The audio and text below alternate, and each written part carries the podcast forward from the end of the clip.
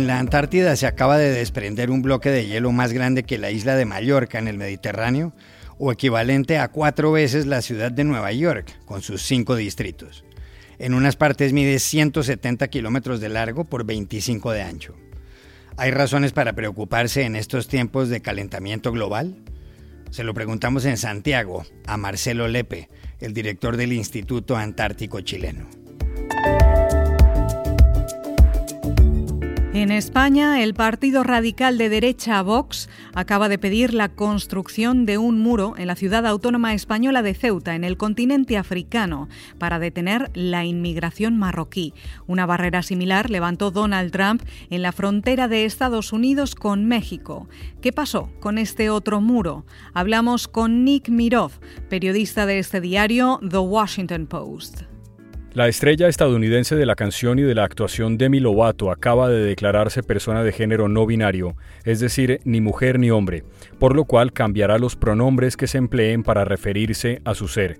En inglés el asunto parece resuelto, pero ¿qué pronombres utilizar en español? Llamamos a Ciudad de México a la periodista y asesora lingüística Paulina Chavira. Hola, bienvenidos a El Washington Post. Soy Juan Carlos Iragorri, desde Madrid. Soy Dori Toribio, desde Washington, D.C. Soy Jorge Espinosa, desde Bogotá. Es viernes 21 de mayo y esto es todo lo que usted debería saber hoy.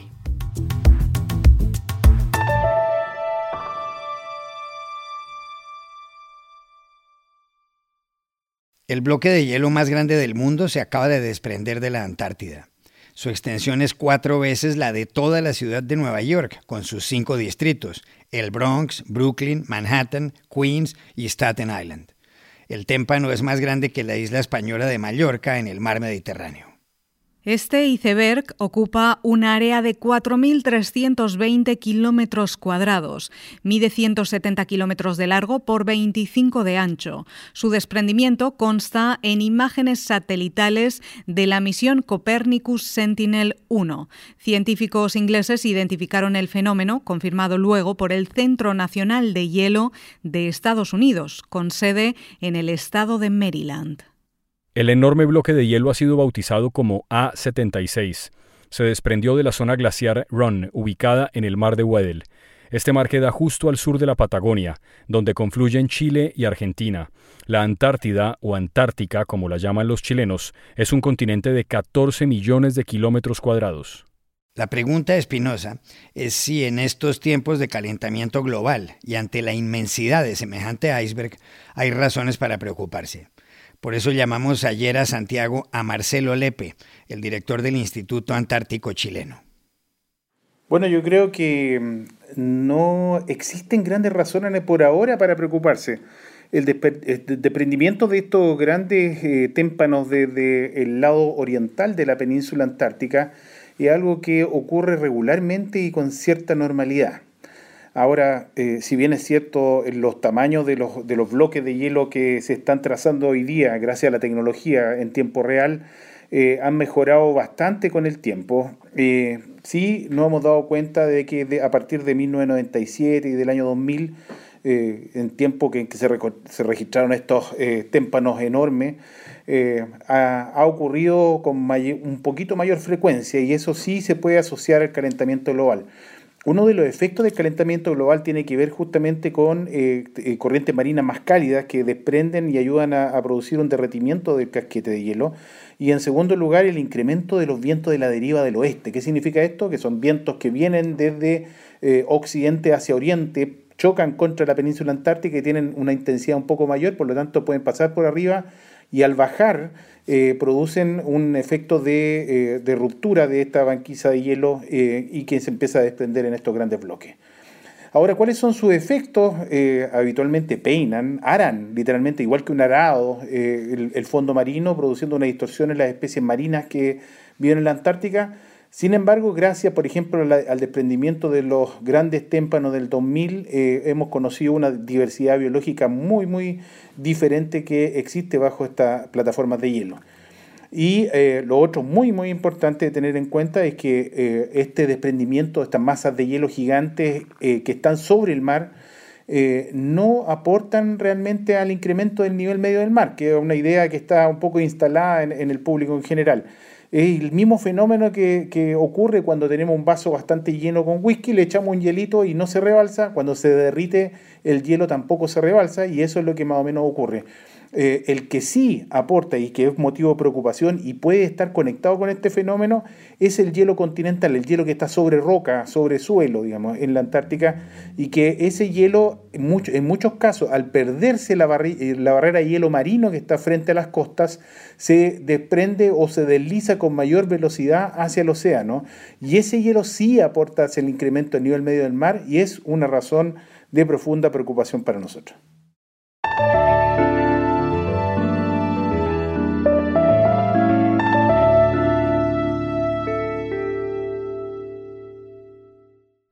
Esta semana, a raíz de la entrada ilegal de más de 8.000 marroquíes a la ciudad autónoma española de Ceuta, en la costa africana del Mediterráneo, un dirigente político de España pidió construir un muro para evitar que se repita el fenómeno. Fue Santiago Abascal, líder del partido de derecha radical Vox, que ocupa 52 de los 350 escaños del Congreso de los Diputados.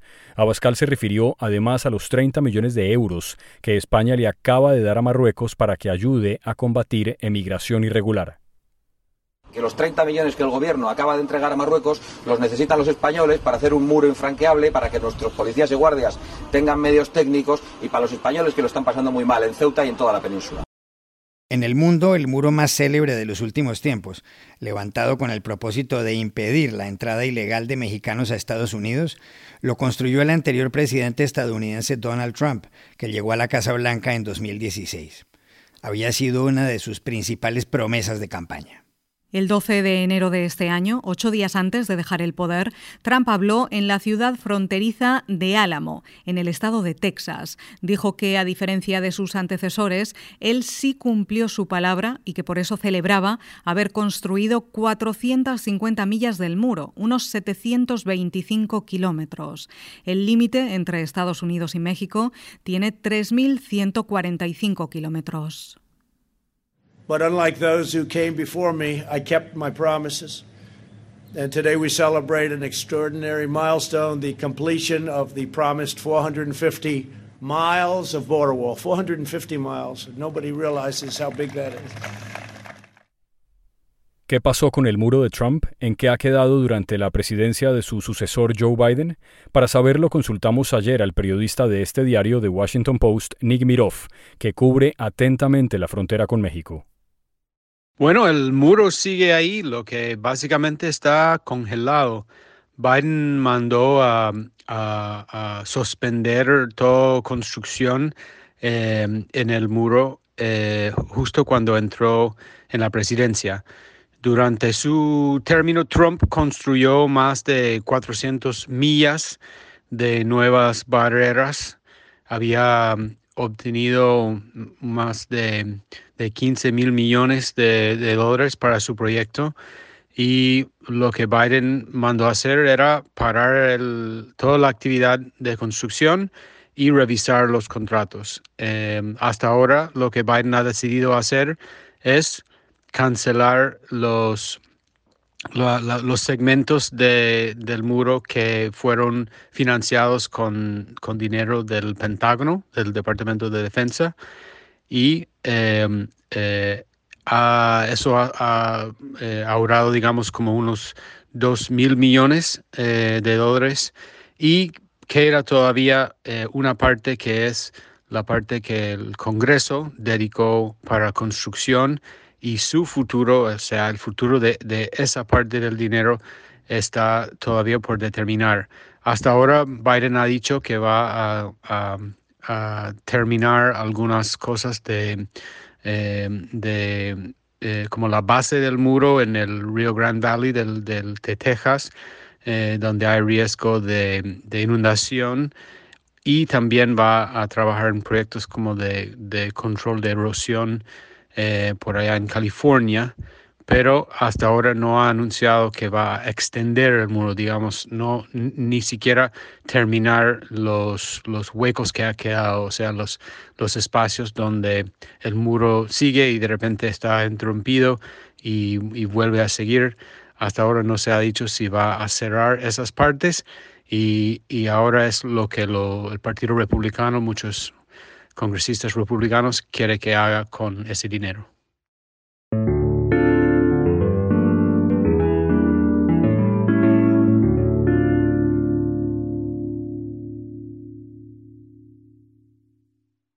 This podcast is sponsored by Monarch Money.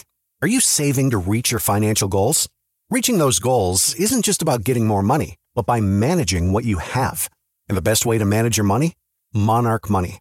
Monarch Money is a new kind of finance app that's intuitive, powerful, ad-free, and takes the headaches out of budgeting. Try it free when you go to monarchmoney.com slash podcast. Monarch puts all your accounts, investments, transactions, and finances at your fingertips with a complete view of your finances, you'll gain insights on your spending and find new ways to save. Plus, Monarch lets you customize your dashboard, collaborate with your partner, set custom budgets and goals, and track your progress toward them. See why Mint users are turning to Monarch Money and loving it, and why the Wall Street Journal named Monarch Money the best budgeting app overall. Get a 30-day free trial when you go to monarchmoney.com slash podcast. That's M-O-N-A-R-C-H money.com slash podcast for your free trial. monarchmoney.com podcast. Estrella de la canción y de la actuación en Estados Unidos, Demi Lovato, que nació hace 28 años en Albuquerque, Nuevo México, acaba de declararse feliz en las redes sociales al anunciar que no es mujer ni hombre. Quiero tomar un momento para compartir algo muy personal con ustedes, dijo. Añadió que durante el pasado año y medio ha reflexionado y que ha tenido una revelación. Es una persona no binaria. También señaló que cambiará oficialmente sus pronombres. I want to take this moment to share something very personal with you. Over the past year and a half, I've been doing some healing and self-reflective work. And through this work, I've had the revelation that I identify as non-binary. With that said, I'll officially be changing my pronouns to they, them. Un pronombre es una palabra con la cual se hace referencia a una persona, a un animal o a una cosa sin designarlas de forma expresa. Él, ella, los, las, nosotros, nosotras, ellos, ellas son pronombres de la lengua española. El de Demi Lovato no es un caso aislado. Otras personas se han identificado con el género no binario en Estados Unidos, el Canadá y el Reino Unido. En el mundo de la canción, Janelle Monet y Sam Smith. En el de la actuación, Elliot Page. En inglés hay pronombres para aludir a las personas de este género. Las palabras they o them se emplean así desde hace muchos años. En Inglaterra fueron usadas por el poeta Geoffrey Chaucer, que murió en el año 1400, y por la novelista Jane Austen, fallecida en 1817. ¿Cómo referirse en español o en castellano a quienes son del género no binario? Para entenderlo hablamos ayer en Ciudad de México con la periodista y asesora lingüística Paulina Chavira. Algo que es muy importante, Juan Carlos, es entender que las personas de género no binario no se identifican ni con el masculino ni con el femenino, o no con ninguno de estos dos solamente. Entonces, esto nos pone ante un desafío a las personas que hablamos español, porque nuestra lengua, pues, tiene el masculino genérico, ¿no? El, como que se puede utilizar también como genérico solo para referirse a personas que se identifican con el género masculino, y el femenino, que es el género marcado. En este caso, para las personas de género no binario, pues tenemos que pensar en nuevas alternativas, porque como ya te decía, nuestra lengua no nos ofrece una, por ejemplo, un pronombre personal con el que no marquemos el género de la persona a la que estamos haciendo referencia. Eh, en inglés, como tú ya mencionabas, pues lo resolvieron muy bien, retomando un uso que tenía la tercera persona del plural, el they, que traduciríamos como ellos y ellas en español. Eh, pero este uso que te menciono que ya tenía hace muchos años, siglos incluso, es el de un they singular, en el que no se está marcando el género de la persona a la que se hace referencia. Entonces, eh, ¿cómo resolvemos esto? Pues yo les cuento como la experiencia que yo tuve hace unos años cuando fui la editor, una de las editoras de The New York Times en español y la editora encargada de hacer el manual de estilo de esta publicación. Cuando tuvimos que traducir artículos en los que se utilizaba este singular day, buscamos, investigamos y al final adoptamos el uso del pronombre ella. Ella es utilizado por muchas colectivas. Eh, es utilizado también por muchas personas de género no binario y pues básicamente lo único que habría que hacer es utilizar ella para referirnos a una persona de género no binario, ellas para referirnos a muchas personas de género no binario y eh, lo que correspondería también es utilizar, por ejemplo, la E para hacer las concordancias. Entonces, en el caso de Demi Lovato, pues ¿cómo podríamos referirnos a ella? Pues utilizando le cantente Demi Lovato. Eh, se ha identificado a partir de ahora como una persona de género no binario. Eso es lo que podríamos hacer.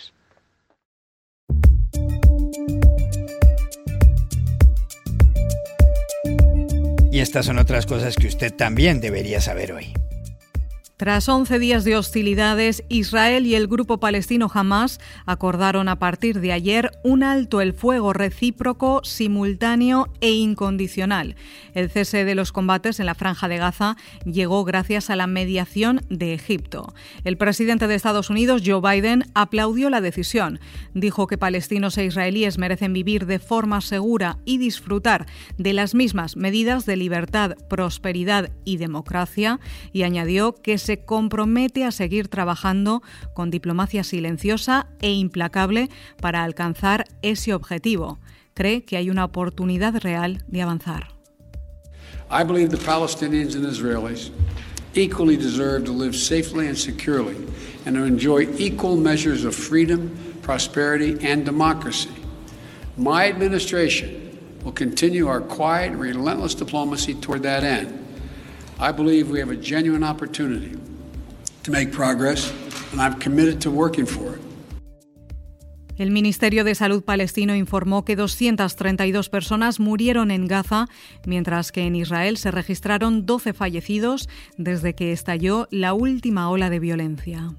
La Organización Mundial de la Salud dijo ayer que las vacunas contra el coronavirus aprobadas hasta la fecha son eficaces contra todas las variantes. El anuncio lo hizo el director regional para Europa, Hans Kluge. Los expertos siguen con atención la evolución de las cuatro variantes más extendidas, que son las detectadas en el Reino Unido, Suráfrica, Brasil y la India. Kluge recordó además que hay que seguir actuando con prudencia y responsabilidad ante el virus, porque la pandemia no ha terminado. En Argentina, Alberto Fernández anunció ayer un confinamiento total por nueve días debido al aumento de casos de coronavirus. El país está atravesando el peor momento desde que comenzó la pandemia, dijo el presidente. Por lo tanto, aprovechando que la semana próxima solo tiene tres días hábiles, vamos a restringir la circulación en todas las zonas del país que se encuadren en alto riesgo o en alarma epidemiológica. La medida regirá desde este sábado 22 de mayo a las 0 hora hasta el domingo 30 de mayo inclusive. Fernández informó que quedarán suspendidas las actividades sociales, económicas, educativas, religiosas y deportivas en forma presencial y que durante el fin de semana del 5 y 6 de junio también habrá cuarentena estricta. En Argentina hay más de 3.400.000 personas infectadas y ha habido 72.000 fallecimientos. En Inglaterra, el príncipe Guillermo, hijo mayor del príncipe Carlos y de la fallecida Lady Di, dijo que la entrevista que en 1995 le hizo a su madre la BBC, donde ella habló de los problemas con su esposo, contribuyó a empeorar la relación de sus padres y a incrementar la paranoia de su madre. El príncipe Harry, hermano de Guillermo, también la criticó. Una investigación independiente acaba de concluir que el periodista Martín Bashir consiguió la entrevista con base en documentos falsos. Y aquí termina el episodio de hoy de El Washington Post, El Guapo. En la producción estuvo John F. Burnett. Por favor, cuídense mucho. Y pueden suscribirse a nuestro podcast en nuestro sitio web, elwashingtonpost.com, seguirnos en nuestra cuenta de Twitter, arroba el post, y también nos encontrarán en Facebook buscando el Post Podcast. Chao, hasta la próxima.